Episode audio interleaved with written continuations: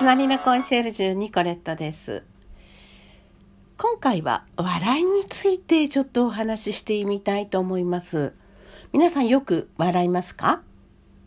私もどちらかというと笑うかな。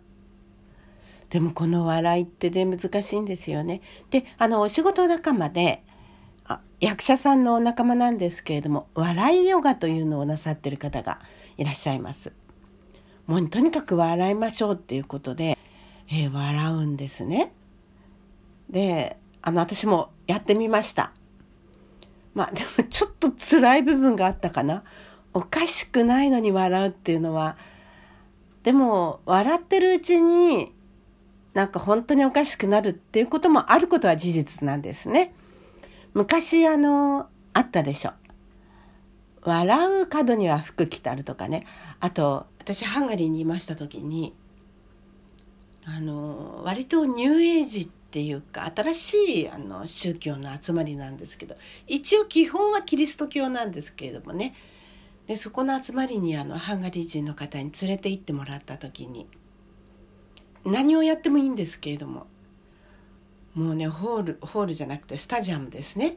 その中をねもうずっと泣いてる人とかもうケラケラケラケラ笑い続ける人とかあの走り回ってる人とかいろいろいましてですね私はもうびっくりしちゃって、まあ、別にそんなのに感化はされませんでしたけれどもであのステージの上ではねレベルの高いあの演奏がされているんですね。クラシックじゃないんですけれどもニューミュージック系ですかね。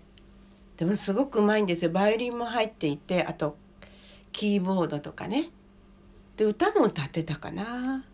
それはもう素晴らしかったですねテクニック的に。でそういうのを聞きながらあの知ってる聖歌を歌ったりあと私のそばにいた方はあのこう一緒にこう歌いましょうなんて感じでね微笑みかけてくるんですね。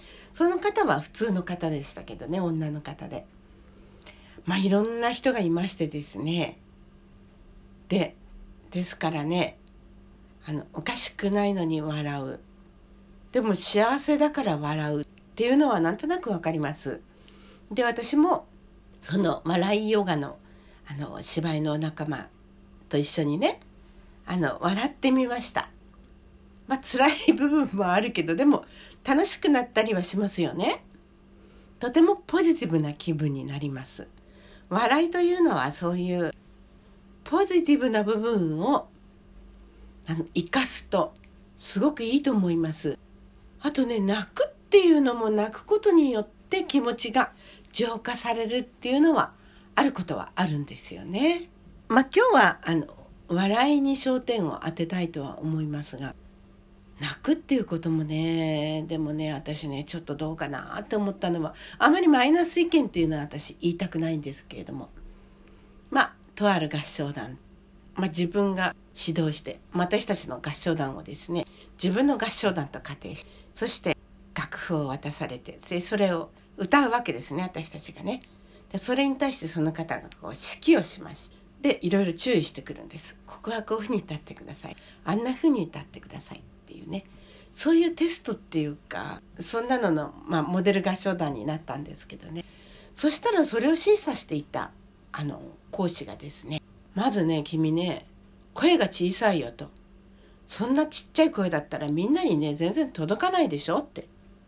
もうそれは基本の基本だよと。みんなに声が届くように言わないとダメだって注意されるわけですね。まあ、あの、注意の仕方もちょっときつかったんですけどね。そうするとね、その子はね、もう途端にポロポロポロポロと泣くわけですよ。で、私ね、その、注意されて悲しいっていう気持ちはわかります。でも、泣けばいいってもんじゃないでしょって思っちゃうんですね。で、それと同じようにですね、あの、男女間のことでもですね、あの男性がねよく言ってました。女っていうのはねすぐ泣くでしょって。泣きゃ可愛いって思うのかねって言うんですよね。なんかちょっと言うとすぐ泣くんだよねって。泣くことは女の特権かねって言われたことがあるんですね。私は泣きませんよ。でもあそうか。っこう弱い自分を見せることで同情されるっていうかそれ悪い言い方ですけどね。でもすぐ泣いてしまうっていうのはあ分かりますね。気が強い人は絶対泣かないですよ。で私の知り合いも僕は気の強い女性が好きですっていう人いました。どんな風に言われても絶対泣かない人が好きだなって言ってました。それは確かにあるよななんて思いました。でその合唱団モデル合唱団をやった時にやっぱり注意されるとすぐ泣いてしまう。そしたらねその講師もねもうイラついてくるんですね。なんで泣くんだよとかって思うみたい。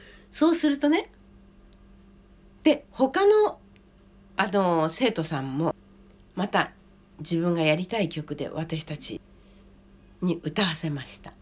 これ指揮をしました。やっぱり声が聞こえないよって注意されるわけですねえどうしてみんなあんなちっちゃいんですか声私は芝居をやっていたのでもううるさいって言われるぐらいあの地声も大きいしだからねあの自分の言おうとしていることがまあ、やたらと声が大きすぎるのがいいわけではないですよ。でも、相手に届かなければ何もならないじゃないですか。だからその講師が、なんでそんな声ちっちゃいの？って言いたくなる気持ちっていうのはよくわかるんですね。で、イラついてしまうっていうのもよくわかるんですね。で、まあ、その2人目の人も注意されて、やっぱりちょっとメソメソしてましたよね。でもメソメソしたからといって解決できるわけじゃない。まあそれは注意されたからといって急に大きい声が出るわけでもない。中身の問題になりました。またあの講師はねここはねあのこういうことだからねこうじゃないかと思うよって言われるとねまたそうやって注意されたことが悲しくなっちゃうみたいなんですよね。はい、わかりました。じゃあ次頑張りますって言えばそれで済むことなのにメソメソしくしくと泣くんです。えー、今の若い人っていや今の若い人っていうかちょっと10年ぐらい前の話ですよでももう10年ぐらい前でそうでした泣くんです。泣いても解決しないよ。って思うんですけれどもね。泣くんですね。まあ、悲しくなる気持ちは分かりますよ。私だって注意されるとうんってもう本当にねもう泣きたくなります。そこをこうグッとこらえるわけですよね。はい。じゃあ今日はね、泣きの話じゃないんですけど、笑いの話なんですけどね。もうなんか、ほとんど泣きの話で終わってしまいそう。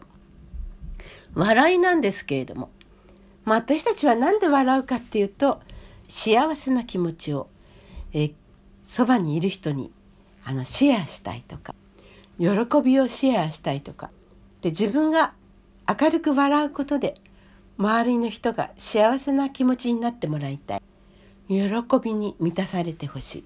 そういう気持ちで笑ったりはしますよね。楽しい時嬉しい時は大いに笑います。声を出して笑いますその笑い声を聞いているとみんな幸せな気持ちになるっていうのが最高の笑いですよねですけどおかしくないのに笑う人がいます癖で笑ってしまうっていうのはありますね。今日ね、こんなことがあったんだよね。いや、この話ってすごく素敵な話ですよね。ってこういう人いますよね。まあこれはこれで、あの笑うことによってなんとか楽しい気持ちを伝えたいっていうのはよくわかります。これはありかなとかって思います。だけどね、人の失敗を見て笑ってしまう人あるいはその人のことを注意された時に笑ってしまう人あるいはその人じゃなくて自分たちのことをねもうちょっとここはこういうふうに歌った方がいいと思います。ここはねもうちょっとこういうふうにしたらどうかしらって言われたことに対してははははって笑ってしまうっていうのはどうなのかな？あまりマイナスなことは私言いたくないんですけれどもそういう人っていうのはサービス精神がとてもあのに溢れている人は割と笑ってしまうんだそうです。あと笑うことによって注意されたことを流してしまいたい。こういう場合も笑うんだそうですね。その人の笑う心理っていうのは大いに研究する価値があるのかなと思います。でもやっぱり失敗を笑うのはあまり良くないかなと思ったりもします。どうなんですか皆さん。ちょっと考えてみましょう。